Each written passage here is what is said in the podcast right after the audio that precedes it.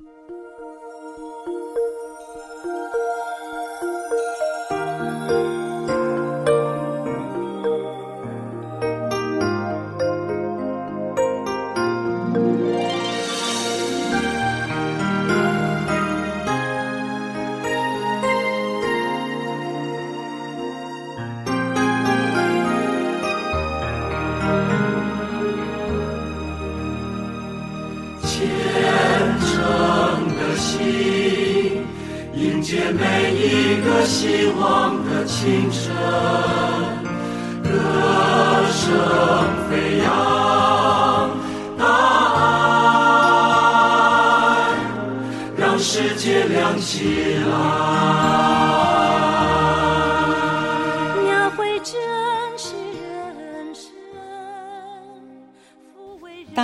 世界，知音满天下。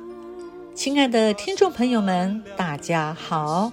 我是平遥，大爱之音是由慈济基金会北加州的志工团队所制作及主持的节目。在节目中，我们会跟所有的听众朋友一起分享一些温馨动人的故事。节目中也会播放好听的音乐。在周末的下午，让我们一起在空中度过轻松愉快的时光。俄乌战争到现在啊，已经造成了至少有一千两百万名乌克兰的难民逃离了家园，主要分布在波兰全境，而有八百万的乌克兰人民呢，在境内流离失所。正言上人辞世，难民的援助啊，不能等。要让惶恐不安的乌克兰难民呢，可以得以安稳身心，让逃难的妇女还有孩童们得到及时的援助。慈济人啊，在波兰对乌克兰难民已经展开了多项的救援工作，有来自台湾、美国、土耳其、德国、奥地利、法国等，法国等。十二个国家的慈济人啊，已陆陆续续把十方大德们的爱心带到了波兰，并亲手致上了正言上人，还有全球慈济人的祝福，并且和十一个国际人道救援组织合作，提供心理和技能辅导、医疗服务、日常食物、保暖衣物。还有医疗服务等等，并对难民发放限值卡。截至十一月一号，已经发放了三百六十三场次，受益了七万九千六百八十八人次。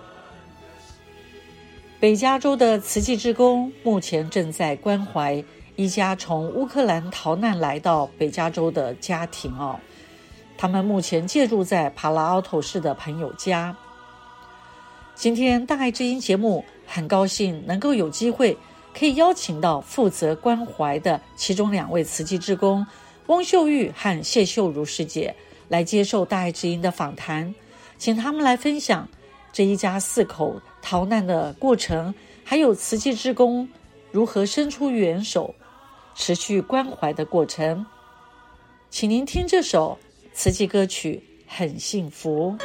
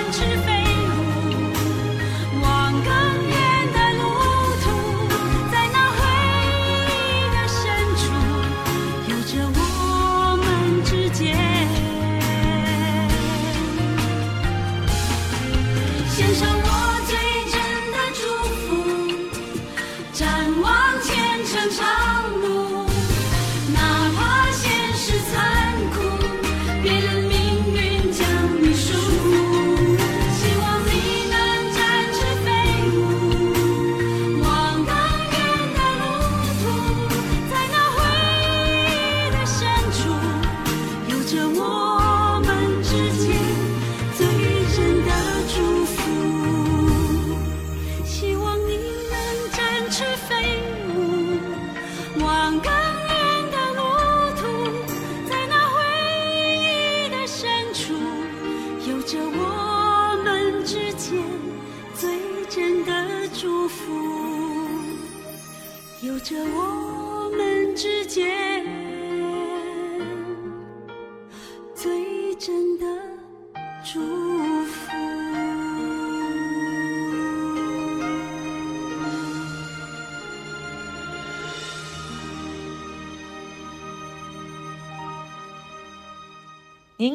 听到的是慈济歌选《很幸福》。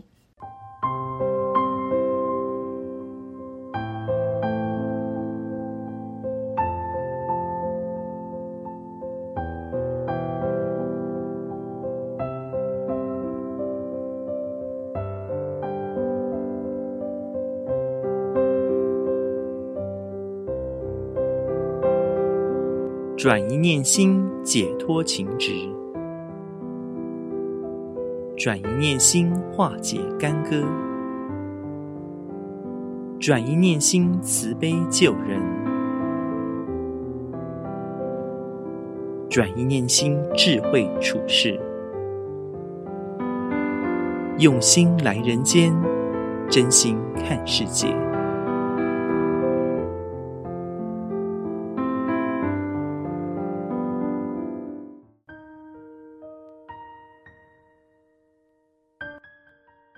有一个家庭从乌克兰逃难到北加州，目前借住在帕拉阿婆的朋友家，哈，然后也是受到社区慈济之工的协助和关怀。那么今天大爱基金很高兴能够有机会邀请到负责关怀的其中两位慈济之工翁秀玉和谢秀如来接受大爱基金的访谈，请他们分享这一家四口人逃难的过程。还有慈济志工是如何伸出援手的？师姐好，你好，师姐，你好，师姐好。翁秀玉师姐呢，她是北加州社区的访视组组长，那我们想请秀玉师姐，你先说哈，这个乌克兰家庭他们怎么会找到慈济的呢？这个个案是从啊总会的医疗组 forward 给我们这边的医疗组哈，就是呃我们案主叫 Tasha，她的先生牙齿很痛，大概很严重，所以他想要找看有没有人可以帮忙他先生。他在网上搜寻，发现慈济的志工曾经在波兰的地方有帮助到乌克兰的难民，所以呢，他就看了那个。YouTube，然后呢，他就写了个 email 给慈济。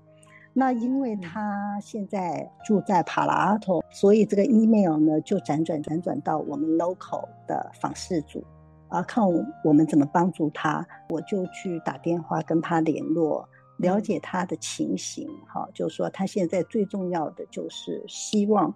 他先生的牙齿的病痛能得到解决，这样子我们就跟医疗组联络上了，看啊、呃，我们慈济怎么可以帮助他。除了医疗的部分呢，我们也从别的地方看物资方面啦，还有其他等等的，看他们有什么需要这样子。嗯、您说呃，慈济也有一些物资方面的援助，那是怎么样的援助呢？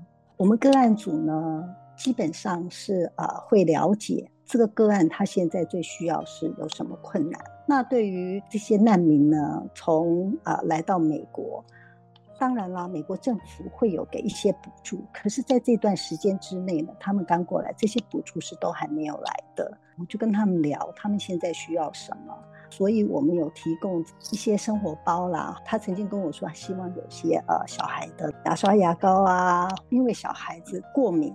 所以他希望说，可不可以给那种 laundry 就洗衣服、洗衣精是对于比较那个 sensitive skin 的哈，这样，所以我们也就去买了一些清洁的物资啊，再加上啊，因为他们匆匆忙忙的离开嘛，哈，小孩的衣服啊，还有新生衣服，因为先生是比较特别的，先生是本来是要送他们，没有要离开的。可是因为在跟那个罗马尼亚的 border 的地方，突然一个炸弹炸下来了，结果大家就这样子跑了，然后这个 gate 的那个防卫的卫兵也不见了，所以是这样子，他们全家他的先生才要跟他一起来的，所以先生他的物资是不够的，衣服啊、鞋子啊这样子，所以啊，我们也去募了一些物资给他们，然后很重要是说，我陪着他们去了解政府会补助他们什么东西。然后呢，呃，要去申请啊，陪着他们就说，哎，到什么网站可以申请这一些政府的物资，像 cash car 啊，或者是对于难民的一些帮忙。在这段时间，当他们还都还没有拿着这些经经济济助的时候呢，我们慈济呢也是评估他们的生活需要，也给了他们一些金钱上的济助。除了这两样部分呢，啊，他曾经跟我提到哈。他的朋友帮助他过来，那他住在朋友家嘛？那他朋友出去买东西，因为他们都没有钱，所以出去买东西都是朋友啊、出钱的。一个礼拜大概都要多个一两百块，所以呢，我就想到说，哎，我们在伊斯帕拉头，我们有个 food bank，我就跟他说，哎，那你也可以到伊斯帕拉头到这边来拿食物，也是可以帮助他们。除了物质，还有食物方面。慈济应该是在精神方面也会伸出援手关怀喽。对，你问了一个很重要的问题啊，其实呃，有形的物资只是暂时的。事实上，最重要是精神的陪伴。嗯、所以我们陪伴个案都是很多年的，不是说东西给了我们就走了。所以时常呢，我都会跟他打电话问他现在情形怎么样啊？哈，呃，还有什么困难呐、啊？我们没有不会一下子就去问说，哎，你怎么样怎么样？因为好像让他感觉就是说，哎，你是不是很有目的的？所以我们很大的部分是在旁边陪，好陪着他。看他有什么样的，我觉得物质上、金钱上的困难，有时候相对看得出来，可是精神上、嗯、心灵上的创伤呢，是不会一下子看到的，反而是你跟他接触久了，他信任你的，他会一点一滴、一点一滴的跟你讲，所以你才知道说，像他想是一个让你看起来外表非常乐观的人。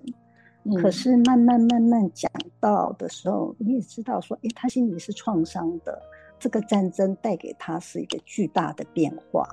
事实上是在慢慢慢慢的疗伤，那这个伤呢，事实上也是要一段日子。嗯如果说让他感觉爱很多的话，哈，他觉得这个环境，他觉得啊帮助他的人很多，我觉得正能量是可以带，是会让他这个伤比较容易容易去抚平的。嗯嗯，所以等于说是常常关怀，然后得到他们信任，他们其实心里有些苦，也就慢慢的会让慈济志工知道了，你们也就更好、更容易的去关怀他们了，对不对？对。唯有他信任你，把他的心门打开，嗯、跟你讲他心里想的，他有什么困难，这样子我们才可以帮忙到的。否则他不说的话，嗯、你根本不知道他的困难在哪里。帮忙有很多部分啦，小孩子要找学校啊，哈，车子啊，他们现在也一直想要找车子啊。没车子哪里都不能去啊，哈、嗯，然后先生要找工作啊，都是很多事情的。那他知道会有很多事，可是也没想到有这么多，所以变成就是一步一步的。我也跟他说，我觉得你应该是没问题的，只是这段时间会比较困难一点。那我们就问题一件事情一件事情来解决。那我觉得我会跟他讲，我觉得他感受到慈济对他们的。爱对他们的信任，因为过程之中他也碰到一些人，有些人我会怀疑的眼光，当然不是所有的人啦，嗯、有一部分就觉得因为不了解，不了解他们说，哎，为什么你们就这样跑出来，都没有做任何计划就跑出来？那个时候他就跟我讲，我突然的感觉到是，他很渴望人家的信任，他很害怕，就他心里是有这个阴影的。嗯可是他对慈济是很信任的，因为我们从来就没有怀疑过他。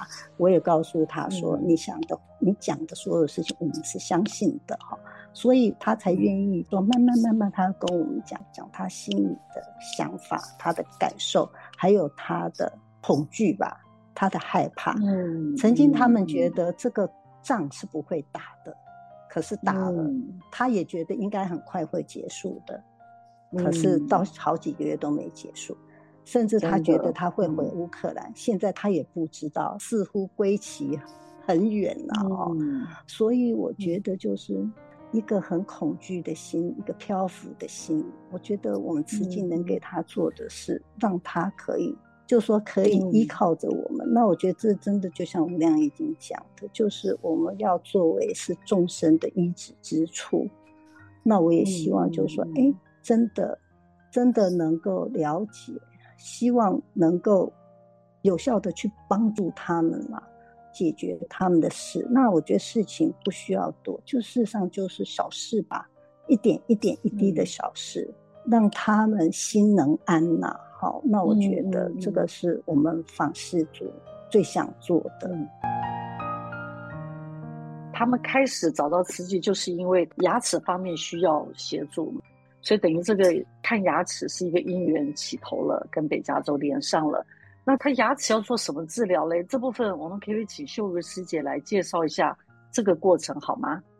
当初就是秀如师姐跟他们联络的时候呢，那就发现他的牙齿其实已经很严重了哈，红肿，然后出血，完全没有办法吃东西。那个时候我们事实上是很紧急的哈，把他安排到我们一个一位仁医会的汪清溪医师。来帮他做治疗哈。那呃，汪医师呢，他是我们北加州 Milpitas 定点义诊的主治医师哈，非常的呃人非常慈悲哈。嗯、事实上，因为时间很紧急，所以他是安排到自己的诊所，好，先帮他做第一步的治疗，因为他很痛，嗯、然后又发炎哈。那先了解病情之外，那就是帮他止痛，然后呢，帮他做一些紧急的处理。嗯我记得那时候，呃，王医师真的非常很令人敬佩的医师，因为那时候他先生哈斯拉瓦他刚过来的时候，他事实上本身是有高血压的，就是这样颠沛流离下，他也没有办法好好去控制他的血压。那时候汪医师就必须要。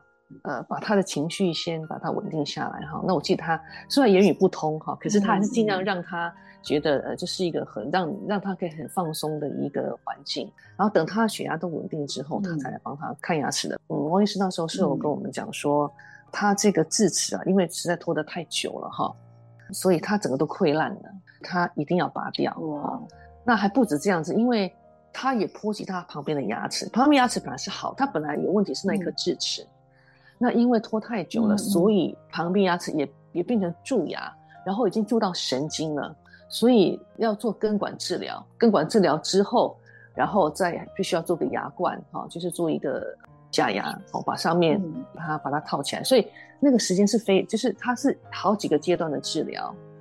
所以那个时候，嗯，呃、因为他的那颗智齿哈，要拔的话，他必须要一个专科医生来拔哈。那所以王医师他打了好多电话给他的一些呃牙医界的一些友人哈朋友，那就是就是问看谁的时间哈可以很紧急的拔除这个智齿。你知道，大家知道，在美国做这种口腔。外科其实是很昂贵的啊，汪医师也是有找到一位很有爱心的医师哈，然后就是免费可以帮他啊拔这个智齿。那呃，汪医师先帮他做初步的治疗之后，就是一些病情的诊断，然后就是呃还有制作一个呃诊断计划之后，那之后他就是马上大概没有几天之后就找到这位很有爱心的。口腔外科医师哈，然后帮他拔除呃这个牙齿。我们大概去了两次哈，第一次是拔除，然后第二次就是回诊，嗯、确定他的啊伤口都复原了。那之后才又回到汪医师这个地方，哦，然后他的诊所，嗯、然后再做下一步的治疗。因为接下来就要做根管治疗了嘛。哦，那根管治疗呃也是呃我看做了一次两次。最后的时候是刚好他最后一天约诊是在我们刚好汪医师要到我们慈济的义诊的诊所去看病人，所以这一次是在我们大爱车上面做完的哈。那前后是一个半月的时间哈。我记得他那个 Tasha 跟我讲哈，Slava 他的牙齿大概从就是有问题，大概也大概一年以上了哈。那也是因为战争，还有他自己可能工作上的一些安排，所以。就是这么久的问题哈，就是后来因为呃碰到慈济的这个职工啊医生啊，就很快在一个半月之内，就是啊、呃、把它就是完全治疗好，然后也也就是有一个也帮他装了他的那个假牙这样子。呃那时候有问汪医师哈，就是很感谢他这样帮忙。那汪医师他他很谦虚的时候，他说其实他的目的只是希望说他的牙齿能够用久一点，那特别是在这个颠沛流离的时期哈。能够确保他不要出什么问题，嗯、哦，那我觉得就是一个很慈悲的心理这样子，好，这个汪医师是完全免费帮他做治疗。嗯、其实汪医师的那个治疗的 schedule，他自己本身诊所治疗 schedule 其实已经非常满了，嗯，那他必须要用他自己午休的时间，然后还有就是他自己休假日来帮那个 Slava 做这个牙齿的治疗。嗯秀师姐，请问哈，您刚提到这个汪医生哈，也是我们仁医会的医生，你可不可以多介绍他一下他在慈济的服务的一些项目？呃，汪医师哈，他本身也是慈济的职工，那他同时还有另外一个很特别的身份哈，他是我们慈济呃 Milpitas 这个地方牙科定点义诊的主治医师哈，那他带领我们的这些医疗的呃团队呢，呃，在这个社区呢。呃，在过去十五年一直来呃帮助我们这些低收入家庭哈，帮他们看牙，然后治疗他们的呃牙齿这样子。除这个之外，他其实他自己是非常忙碌的哈。他自己本身有他的个牙医诊所，到慈济的这个义诊的诊所去去看牙这个时间，都是利用他自己休整的时间。嗯、这一次呢，Slava 的这个。这个牙痛呢，呃，他因为时间很紧急，那时候我们的义诊的呃时间呢，呃，刚好没有碰到，所以他就请呃 Slava 呢到他的诊所去，哦，那帮他看牙。然后因为自己自己诊所的 schedule 是很满嘛，所以他还特别要用自己午休的时间哈，哦，来帮他看牙。哦，所以真的是一位仁心仁术的医师。嗯、其实我们大爱车呢，呃，除了在我们呃 Milpitas 那边。做一个定点的服务之外呢，他也会到社区来哈，就是一些比较经济状况比较不好的一些社区呢，呃，来做呃一些服务哈。那只要呃这大爱车出来服务的时间呢，嗯、就是是汪医师的休诊时间哈，他都会出来帮忙。哦就是过去十几年来，就是他照顾了非常多生活方面困难的一些病人哈。啊，对，所以我们嗯，自己很幸运哈，有这么样一位很有善心、很慈悲的医师来帮忙这些真的呃生活困难的民众。秀如师姐，我还想再请问你哈，这一家人他们是呃还有一双儿女嘛，四个人，那小孩也很小，四岁两岁哦。呃，我想请你介绍一下他们的背景，然后还有他们一路怎么逃难的过程。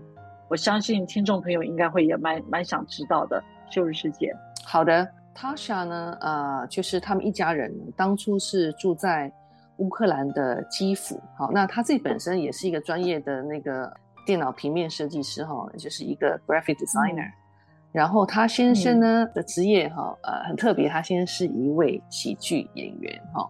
他想说，他现在其实是在当地是非常有名气的哈。他他其实还跟那个乌克兰的总统哈泽伦斯基呃有同台演出过。他们其实，在当地的生活是算是非常好的一个生活。嗯，呃，他想后来他就是生了呃孩子嘛哈，所以他就是变成说 part time 来做他的设计的工作哈。那其他时间就是呃。哦，就是啊，照顾孩子啦哈。然后他有分享说，哦，他最喜欢就是煮东西哈。那就是他觉得那个生活真的是，现在回想起来真的是非常的幸福哈。那当初乌克兰跟呃俄罗斯开始有一些争执之后，我想大家可能会比较也是有一点点了解了哈，因为他们因为要加入北约的关系哈。所以开始，呃，两个国家之间，呃，意见就有一些不合，然后甚至冲突这样。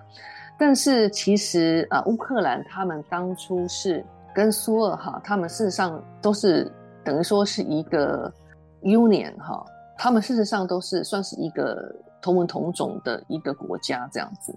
后来乌克兰他们自己独立出来哈，所以，譬如说像。呃，Tasha 他的爸爸，他本身就是在苏俄出生的，哦，那是后来呃成年之后呃才到乌克兰生活哈、哦，所以很多的乌克兰的人民觉得俄罗斯是不会是不会攻打他们的，嗯、因为大家同文同种，哦，那他觉得啊，只是两两个国家之间意见不合哈、哦，那可能会有一些政治上面的冲突，所以那时候 Tasha 的朋友也。也是一直有劝他下说，哎，他觉得这个很危险，应该要先到其他国家避难一下哈。然后他想觉得是不可能发生的事情哦。嗯、俄罗斯呢，他们是二月二十四号就是开始攻击呃那乌克兰的。嗯、然后他想说那天早上五点多呢，他朋友就打电话给他了，说俄罗斯已经开始攻击乌克兰，你要赶快逃到别的国家去这样子。他下来觉得说，怎么可能呢？你在开玩笑，他还真的不相信。嗯，然后所以前面几天他们觉得说，哎，这个可能只是一时的擦枪走火哈，应该应该是没事的。可是，一直到第十天哈，那个炸弹哦，已经因为刚开始的时候，嗯，俄罗斯他们是希望说，呃，速战速决嘛哈，赶快呃把乌克兰攻下来，所以呃就很多的那个飞弹啊哈，也是炸很多的城市，包括基辅。然后一直到说他家的玻璃快要被那个那些飞弹震碎的时候，他还觉得说哇不行了，真的是他们攻进来了。哦、对，所以那个时候他们才赶快下定决心说好，那就是先呃逃到别的国家去哈。那那个时候他不想逃出原因，一个很大原因是他的他上有很高龄的祖母，还有他的爸爸妈妈，哦、还有他的弟弟哈，他们都觉得说他们。都不会想要出，就是说逃到别的国家去，所以那是为什么他其实，呃，也是不想走的原因。可是后来他为了孩子，因为他他孩子还很小，所以他就是觉得说为了孩子，他还是必须要呃做一个比较长远的打算。所以啊、呃，那时候就是跟他的先生哈，嗯，他们在罗马尼亚哈有朋友住那个地方，他是他们两个就就开车哈，然后从。呃，基辅一直开到奥德萨哈，因为奥德萨有是跟那个罗马尼亚是呃有一个那个边界嘛，哈，所以他们到那个地方，嗯、然后就是说呃由他他们在罗马尼亚朋友哈呃来接他，下跟两个孩子，斯拉瓦他必须要返回基辅哈，保家卫国这样子，因为他们六十岁以下的、嗯、呃男性是不能够出境的。哦，那本来计划就是这样子。嗯、他们到达奥德萨之后呢，就是在等他们在等安检，要过那个海关，就是过那个边境哈。那突然、嗯、飞弹就开始攻击了哈，然后也炸的，就是说、哦、炸得很严重，这样说大家就逃啊哈。那就他朋友也，嗯、他朋友本本他本来约好要来呃接他的朋友也不见了哈。呃，大家就逃，就是大家逃命嘛，哈，所以整个现场是非常，嗯，对，都乱，他们也要赶快逃命，所以他们就赶快车子就、嗯、就就开过边境，因为都没人，大家都不知道到哪里去了，所以他就是这样到那个罗马尼亚去找他的朋友这样子，然后他们一路上从基辅到奥德萨这个这个路程啊，事实上只要五个小时。可是呢，因为战争的关系，哈，他说他路旁看到好多车子都是被炸毁、焚烧，他们看的也很难过，因为这些应该都是逃难的家庭，哦，然后还有他的路上很多的那种就是铁栅栏啊、巨马啊，就是呃，因为哦呃，就是要阻止那个俄军哈，不想让他们那么快就前进，所以因为这样子的关系，他们很多路都不通，哈，所以他也绕了好久，所以他说他是十小时没有停的哦。本来是五个小时就可以到的，他两倍的时间才开到。那到了之后又发生这样的这个轰炸，所以他们就是在在很慌忙之中，他们就是就是越过边界，然后去找朋友。那后来他们在罗马尼亚呃待了几天之后哈，他们后来就决定要到意大利去居住。好，那因为他们那边好像有爸爸的朋友在那边哈，然后呃就是可以照应一下这样子。哦，所以他们又开了大概两千公里哈。那时候他跟我讲说，他还经过布达佩斯啊，就是那个匈牙利，然后经过另外一个国家哈，嗯、然后一路这样子，其实很辛苦，因为带了两个孩子哈。对，到了意大利之后呢，是呃暂时可以安身立命。可是他想他可以讲英文，可是意大利人呢，他其实很多是不讲英文，所以他后来也是找工作也是找得很辛苦。后来就是有找到一份工作了哈，就是。也可以说，呃，不是很好，但是也可以为，就是可以可以为生哈。Slava 就没那么幸运，Slava 他不讲英文，他也不讲意大利话，嗯、那所以他只能做一些最低下的劳力工作哦。嗯，所以整个情况来讲，他在意大利是可以生活，可是事实上是辛苦。然后还有语言方面哈，嗯、因为意大利人他其实大部分都讲意大利话，可是他们完全不懂。嗯，这个时候呢，就是他在美国哈，帕拉头这边有一个他。呃，认识很久的朋友哈，算是一个很好的朋友。那一直跟他们讲说哈，呃，他觉得他想可以到呃戏谷这边来，因为他想本身学的也是一个电脑设计方面的一个工作嘛哈，他学他有这方面的专才，好，然后他加上他会讲英文，所以他觉得他来这边可能会比他在意大利居住的可能会比较好一些了哈。嗯，然后所以他们就在意大利居住。五个月之后呢，啊，那他的朋友就是帮他们申请哈，就是后来他们接到这个美国国土安全部，他们就是签发的一个人道主义的呃入境许可哈，那他们就是八月十一号、oh. 啊，他们就来到美国哈，所以这个这个中间事实上从他们逃出基辅哈，大概是呃，他们跟我讲大概三月初哈，三月七号一直到美国八月十一号，事实上中间哦也差不多半年的时间哈，才进入美，所以那时候他跟我们讲说，oh. 就是在来美国之前，因为一路上事实上是很奔波、很困难，所以就不太感觉到自己情绪方面有什么不一样。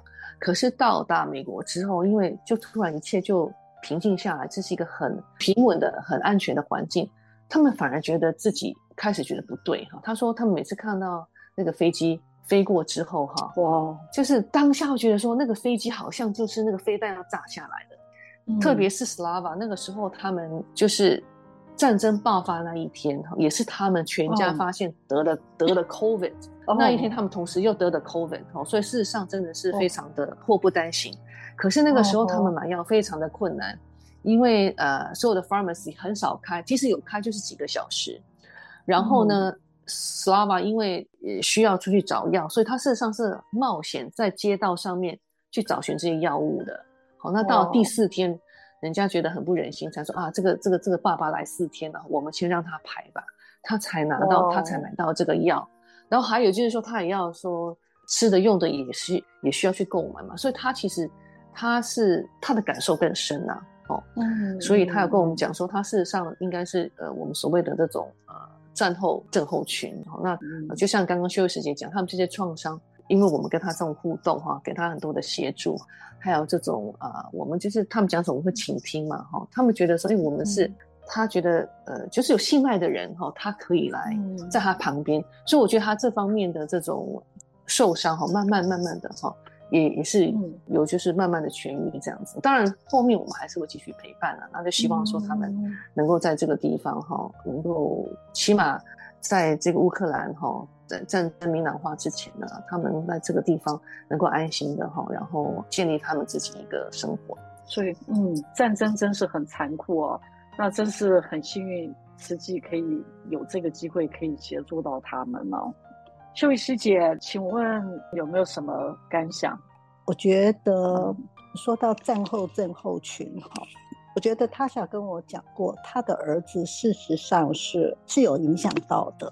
他两个小孩，一个大的是儿子，女呃女孩子，大儿子四岁，女儿两岁，他们两个个性很不一样。大的这个儿子呢是比较 sensitive 的，所以战争对他的儿子是有影响的。然后女儿就是呃比较比较 outgoing 的，而且她也才两岁，所以战争带给她的感觉不大。嗯、那他就跟我说，他现在小孩啊、哦，在一家 preschool，因为这个 preschool 是呃里面的老师会讲俄语，因为他们还没有找到工作嘛，哈。Slava 他的工作证才刚下来，嗯、可是呢，因为 Slava 本身不会讲英文，所以他找工作是比较难的。他下的工作证还没下来，所以他们现在是还没有还没有 income 的。所以那个这个 preschool 呢，就答应给他们是啊、呃、免费的，等到他们找到工作。所以他也希望说他的小孩能在这个地方，因为语言是很重要，因为两个小孩不太、哦、听不懂英文。那他那天跟我讲说，他希望小孩可以一直待在这里，因为他的儿子是很 sensitive，因为战争带给他儿子是有点影响。做个案这么多年，我的感想是，嗯嗯，原上人说的这个缘分哈，要真的要把握，有机会要付出，真的要做哈。就像是他想跟我提到。他有个朋友住在 Kyiv 郊区乡下，生活比较困难嘛，哈，所以呢，他就呃把小孩子的一些衣服啊，还有一些玩具啊，哈，一些床啊什么他们不要的，就运给他们。结果没想到，就一个礼拜之后呢，那因为战争就比较剧烈，就他们就临时觉得，哎，他们非走不可，所以他们的离开。Kyiv 呢，乌克兰是也是算蛮临时的决定的，因为他们一直觉得战争应该不会拉很久的，嗯、结果因为俄国一直炸炸基辅嘛，那个时候，嗯、所以他们觉得非得离开。嗯、可是后来他就后来回想，就是说，如果他那个礼拜没有及时去的话，他也不可能有机会把这个东西拿给他的朋友哈。嗯、所以他就觉得是说，哎，真的是。有机会能帮助别人，该做就应该赶快去做。刚刚秀如师姐也讲到，他们呢，我们觉得难民其实他们本来生活是很安定的，有很好的生活的，嗯、那就是因为战争把他们这种原本很平静、很安逸的日子整个都毁了。他就觉得是说，以前他是帮助人的，今天他要去接受人家的帮忙，哦、他们的心里是挣扎的。好，刚开始是很，嗯、就好像觉得从来你就没有想到你会走到这条路上去。嗯，所以我觉得啊，说我们帮助人家，物资总是刚开始的嘛，嗯、可是慢慢慢慢精神上的这个陪伴嘛，哈、嗯，慢慢一点滴一点一滴出来，那他慢慢的跟你讲，你才走入他的心灵世界，你才觉得说，哦。原来是这个样子，他要克服上他很多，不仅是说生活的拮据，而是他一直在 adjust 他的那个心态哦。对对，那所以他也跟我讲，就是说能帮助别人的事要及时去做。他就是说，以前虽然他也多多少少帮助别人啦，可是经过这件事情，他就有很强的急急迫性，他觉得说，哎，真的该做的要要赶快去帮助人家这样子。从越困难的环境哦，你要真的能走过、挺过、突破哈，你真的是会有很不一样的想法啦。上人一直告诉我们，从见苦知福啊，从苦难中长养我们自己的慈悲心啊。嗯、那看到他们，嗯、我们是很有福报，在这个安逸的日子，不管你又觉得啊，有时候什么不如意，比起他们呢，我觉得我们那个都是微不足道，只是生活的不如意而已啦。哈，真的哦。然后那天也跟他也问说，哎，你的父母啊，在乌克兰现在怎么样？哈啊。哦因为我想战争这么久了，然后我们最近也一直听到呢，苏俄呢轰炸的很厉害，就是要把他们的电力啊，哈，把它这个 好像要要想办法要去破坏。那确实他也说，呃，因为他说乌克兰冬天真的非常的冷，然后现在因为没电，然后能源又是一个 issue，所以像他的父母呢，他们就想就要呃到乡下去。他们的亲戚家或者他们自己在乡下有房子哈，那那些乡下的房子是烧木头的，我就要回到可能就是很原始烧木头取暖的这样子。听他这样讲，我觉得他也是担心呐，因为毕竟他也是有年长的父母啊，所以听了也是，哎，心情真的有一点替，就是。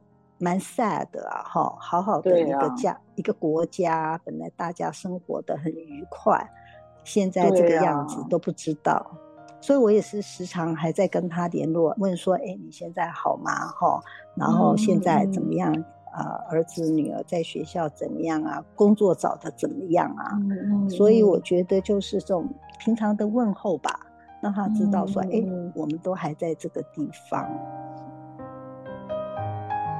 所以我们期望这个战争可以早日的消弭停止。秀如师姐有没有什么感想？那时候我访问他的时候，他说：“你在逃难的过程当中，什么时候让你觉得最困难？”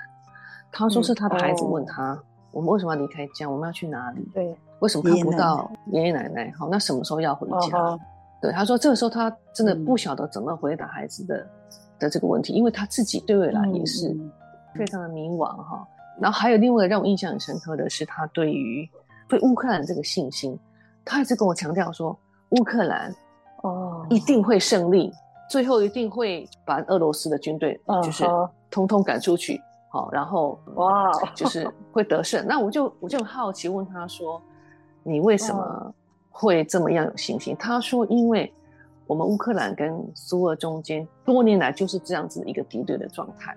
很多年前是因为说人民非常的勇敢，然后啊、呃、非常的坚强，所以有办法脱离苏俄。所以我想这种坚韧跟勇敢应该是刻在他们 DNA 里面了。所以他觉得他觉得他们未来一定是会胜利，一定一定是属于他们的。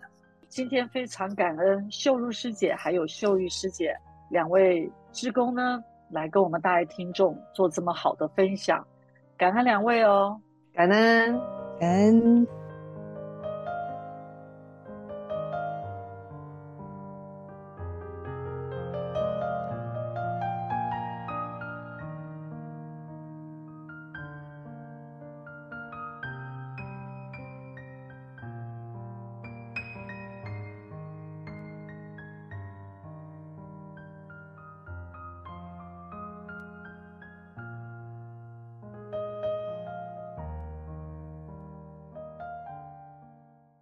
请您听这首《让爱传出去》。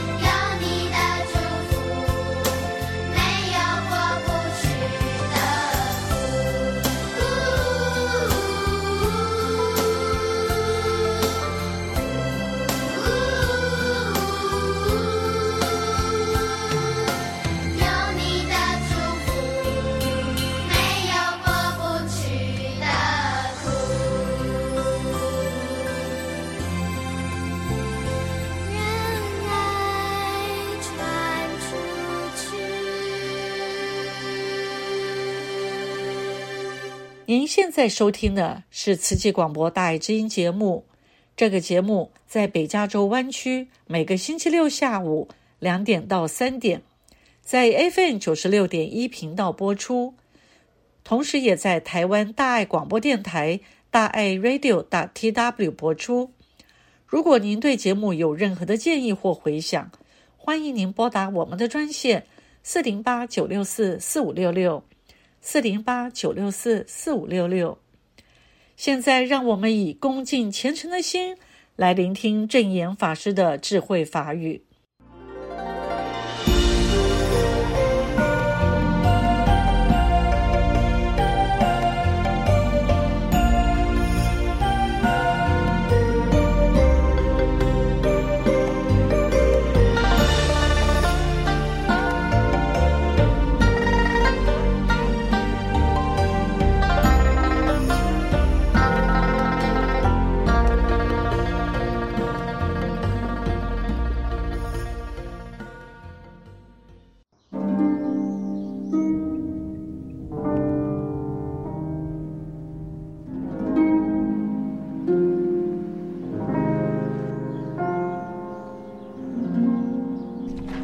一次在看了这样的画面，心里呢，总是呢念念呐、啊，都想着为什么，一直想着为什么，这样的起心动念，威力之大呀，所以这。众生的共业，他们累积的共业啦，共生存在这样的国度，因缘会合啦，时间累积啦，业力呢堆积啦，就这样，少数人的起心动念，莫名其妙的这样的。战争起来，所以变成了这样的境界。所看的长长的道路啊，孤单的孩子啊，这么幼小的孩子，他们呢，这种啊，一步一步，一步步。哭着脸呐，可以看见他的苦，可以看到他走路的艰难。每一次看到了那样的画面，总是呢很心疼，看到了。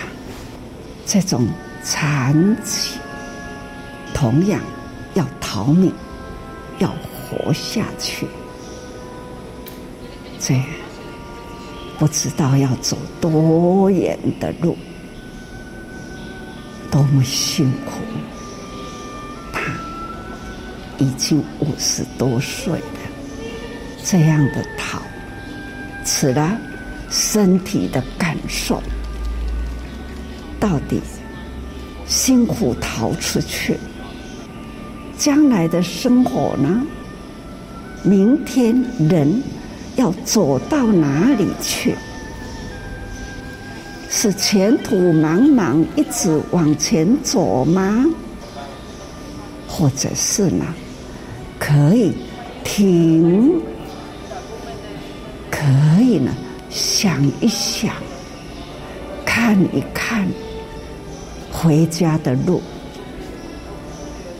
能有多远？想要回家，多远的路要如何回去？回去了，家还在吗？回去，亲人还在吗？啊，不知。向前或是回头，往后，这都是不知。此时的下一刻，这就是现在当地人的感受。想到了他们这样的感受了，时间呢，是多么的难过啊！所以我们常常都会说：“啊，心加难过。”其实呢，真的难过，就如那样的人生，到底要往前，或是退后？亲人往前。有没有亲朋好友？往后回呢？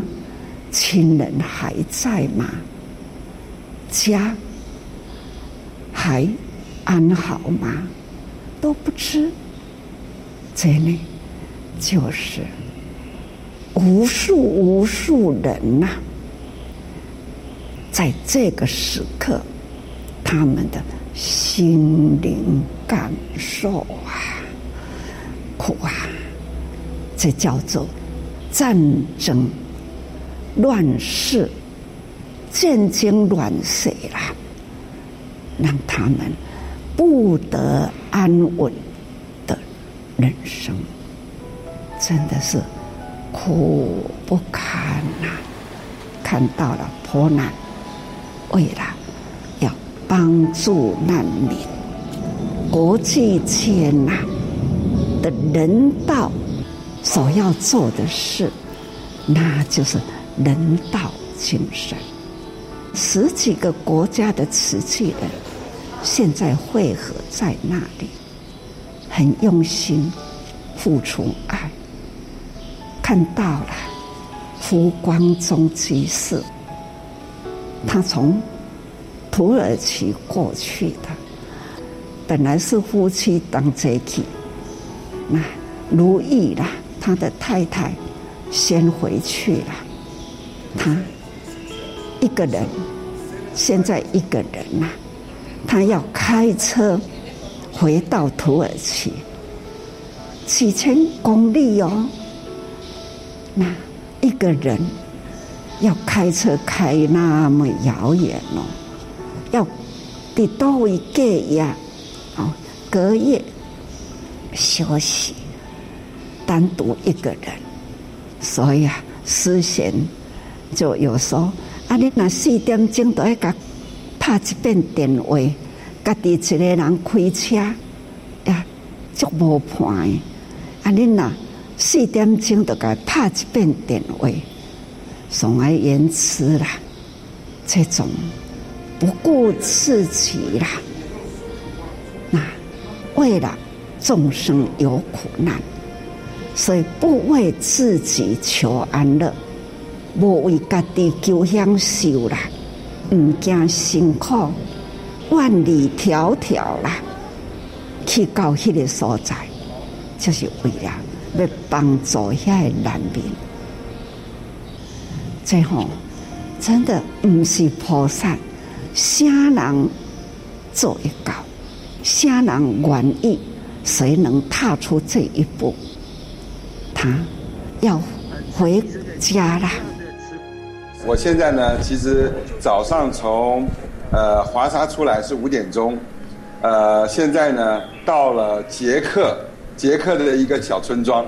当然，我没有忘记上人对我的叮咛，呃，不要开太快，然后要把路边的风景也要看到眼里。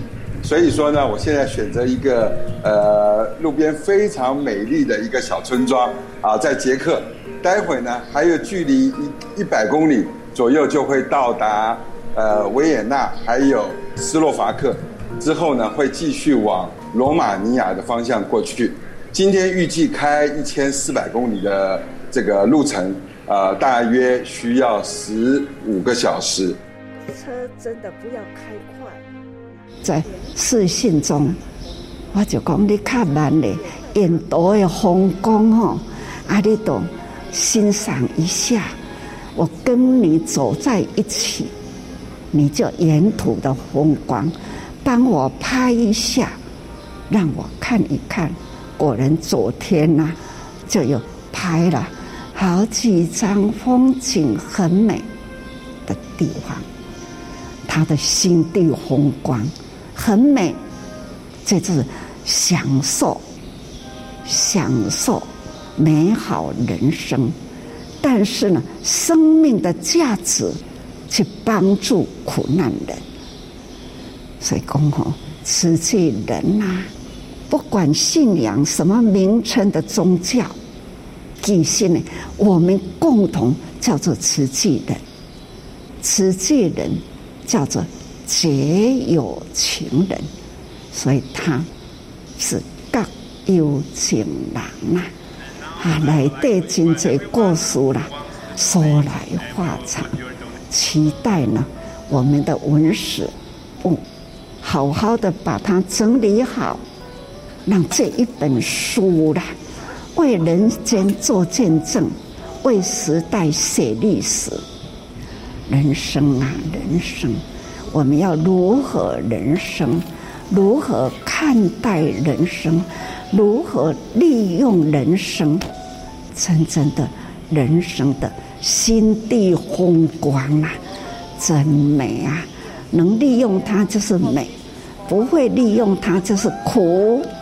哈，苦乐参半的人生，我们总是要好好的利用它，所以时时都要多用心啊。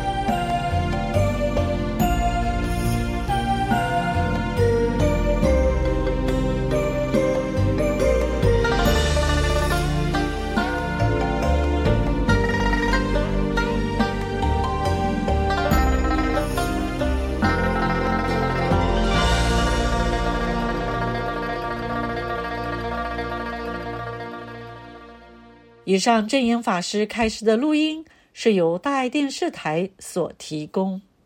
亲爱的听众朋友，今天我们的节目就到了最后了，让我们一起来祈愿俄乌战争啊尽快结束，让逃离他乡正遭受苦难的乌克兰国民能够早日返回家乡，重拾安全平安的生活。最后，让我们一起祈求天下无灾无难，祈求全球疫情早日平弭，祝福所有的人都平安吉祥，有爱的人生才是幸福的人生。祝福大家幸福美满，我们再见喽。